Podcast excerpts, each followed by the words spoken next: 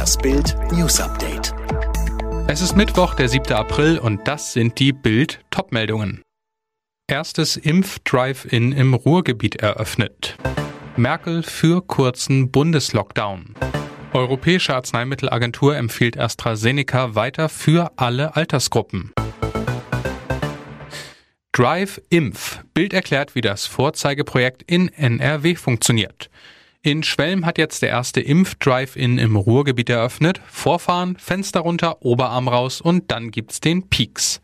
Weil die Termine im Impfzentrum im NRP-Ruhr-Kreis für Wochen ausgebucht sind, reagierte die Verwaltung und baute am Osterwochenende den temporären Impf-Drive-In auf dem Parkplatz einer Sporthalle auf. Pro Tag können hier etwa 450 Autos durchgeschleust werden.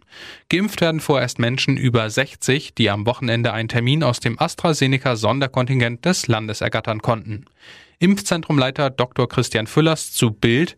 Wir haben die Drive-In-Idee aus den USA und Israel kopiert, so können wir den Ansturm besser bewältigen.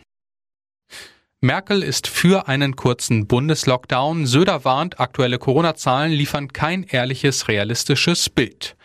Bundeskanzlerin Angela Merkel unterstützt die Forderung nach einem Ruckzuck-Lockdown zum Senken der Zahl der Corona-Infektionen und mahnt ein einheitliches Vorgehen der Länder an. Jede Forderung nach einem kurzen einheitlichen Bundeslockdown sei richtig, sagte die stellvertretende Regierungssprecherin Ulrike Dämmer am Mittwoch in Berlin. Es gehe um ein gemeinsames Handeln. Die Vielfalt der beschlossenen Regeln trägt im Moment nicht zur Sicherheit und zur Akzeptanz bei, sagte sie.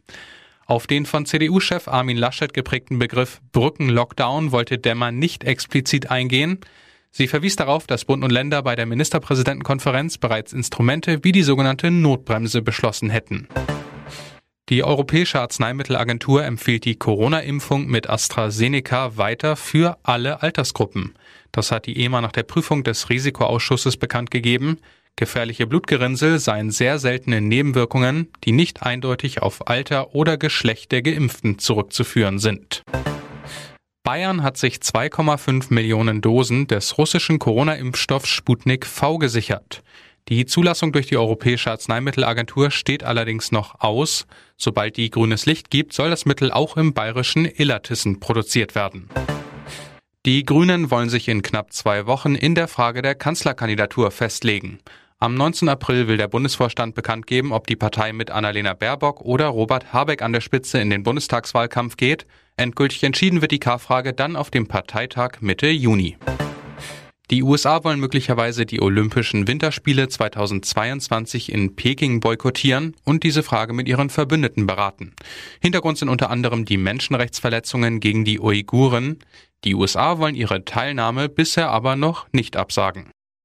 Alle weiteren News und die neuesten Entwicklungen zu den Top-Themen gibt's jetzt rund um die Uhr online auf Bild.de.